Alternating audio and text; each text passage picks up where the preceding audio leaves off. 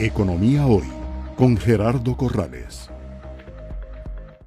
Que al principio eh, había eh, preocupación de los bancos eh, tradicionales de considerar a las fintech como enemigas y también había preocupación de los reguladores. Tenemos que tener en cuenta que los reguladores, por ley, tienen la responsabilidad de supervisar y de inspeccionar a los diferentes participantes en el sistema financiero, preocupados por mantener la estabilidad financiera, que es un objetivo de la ley nuestra, incluso del Banco Central.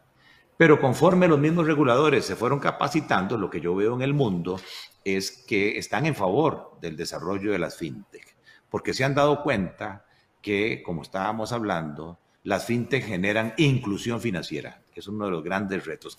Porcentajes muy altos de la población, sobre todo de los ingresos más bajos, no pueden o no tienen acceso a los servicios financieros formales y estas fintech se las han ideado para llegarles de manera rápida, barata, incluso en el África ya es bien conocido el uso del teléfono celular para facilitar la penetración bancaria.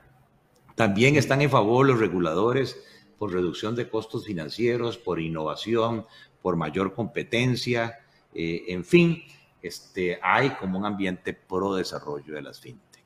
Pero claro, el tema de la estabilidad financiera eh, no los deja de preocupar y ellos sí promueven a nivel mundial los reguladores temas que las fintech básicamente, por lo menos fundamentos, que deben cubrir en regulación en lo que vos sos especialista para evitar que sean utilizadas para lavado de dinero y financiamiento de terrorismo.